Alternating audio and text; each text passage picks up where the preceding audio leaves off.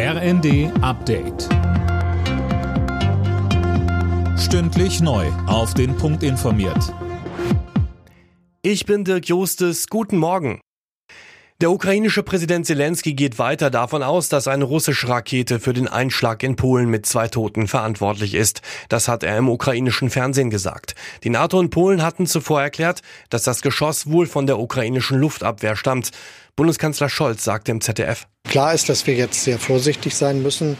Es dürfen keine Gerüchte über die Frage entstehen, wessen Rakete das nun war, die da eingeschlagen ist. Das muss sorgfältig untersucht werden und das haben wir veranlasst. Auch der amerikanische Präsident hat der polnischen Regierung angeboten, bei der Untersuchung zu helfen. Mehr als vier Jahre nach dem ersten Drohschreiben mit der Unterschrift NSU 2.0 wird am Nachmittag das Urteil gegen den mutmaßlichen Verfasser erwartet.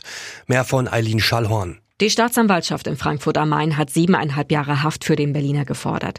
Zwischen 2018 und 2021 soll er mehr als 80 E-Mails, SMS oder Faxe mit volksverhetzenden und beleidigenden Inhalten verschickt haben, vor allem an Politikerinnen, Journalistinnen und Promis.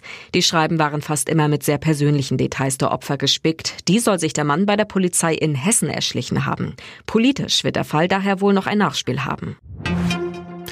Bei den Kongresswahlen in den USA haben die Demokraten offenbar ihre Mehrheit im Repräsentantenhaus nicht verteidigen können. Medienberichten zufolge haben die Republikaner die zur Kontrolle nötige Zahl an Sitzen geholt. Im Senat hatten die Demokraten ihre Mehrheit behalten.